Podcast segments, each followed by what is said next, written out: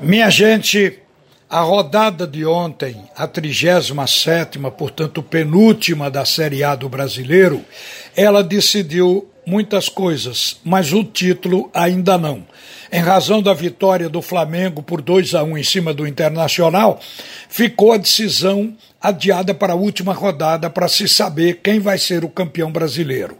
Na verdade, o jogo de ontem foi um jogo frustrante para o Internacional.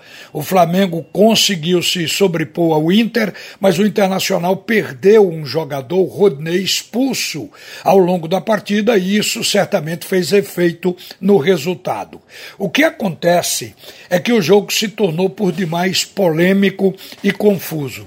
Primeiro porque para usar esse jogador, o Internacional teve que desembolsar um milhão de reais pagando multa ao Flamengo, ou ainda vai pagar a multa ao Flamengo, porque é um jogador do Flamengo emprestado ao Internacional, e ele não poderia usá-lo a não ser pagando a multa.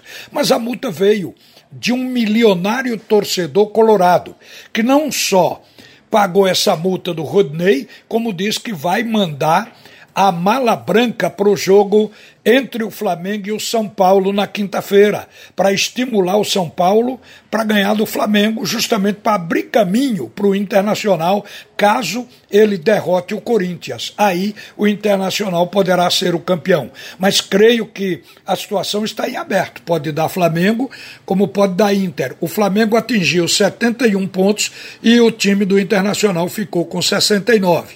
Agora, o que se desdobrou desse jogo é que o Internacional não engoliu a expulsão do Rodney. E aí Abel Braga chegou a dizer que o árbitro agiu com pesos diferentes e com outros critérios de jogo para jogo. O árbitro foi Rafael Klaus, que escreveu na súmula dessa partida exatamente isso. Expulsei o senhor Rodney da equipe do Internacional por jogo brusco grave, atingindo com as travas da chuteira a perna do seu adversário, o senhor Felipe Luiz, da equipe do Flamengo, acima da linha do tornozelo na disputa de bola, torcendo o tornozelo e colocando em risco a integridade física do seu adversário. Foi o que o Rafael Klaus colocou na súmula a respeito da expulsão.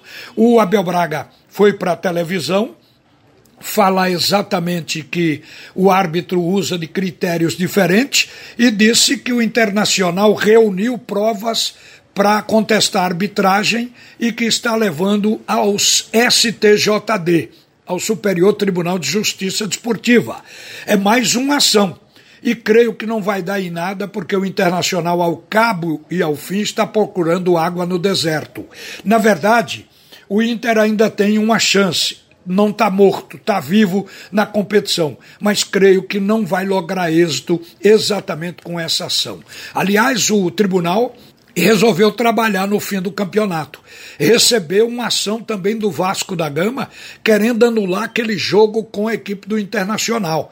E por essa razão, certamente vai ter que julgar, vai ter que ter uma decisão do tribunal sobre aquele jogo. Mas ninguém acredita que seja positiva para o Vasco da Gama. Tanto é que o técnico Vanderlei Luxemburgo, após o empate em 0 a 0 de ontem do Vasco com o Corinthians, ele jogou a toalha. Admitiu que o Vasco está rebaixado. Ele disse exatamente o seguinte: não tem como mentir o Vasco tem que fazer 12 gols. O Brasil tomou sete e foi um aborto. Temos que ser realistas e não passar mentira para o torcedor. Isso foi o que disse o Luxemburgo. Quando ele disse que o Brasil é, tomou sete e foi um aborto, ele quer dizer que é difícil qualquer equipe levar 12 gols ou o Vasco ter capacidade para fazer 12 gols. Ele sabe que não.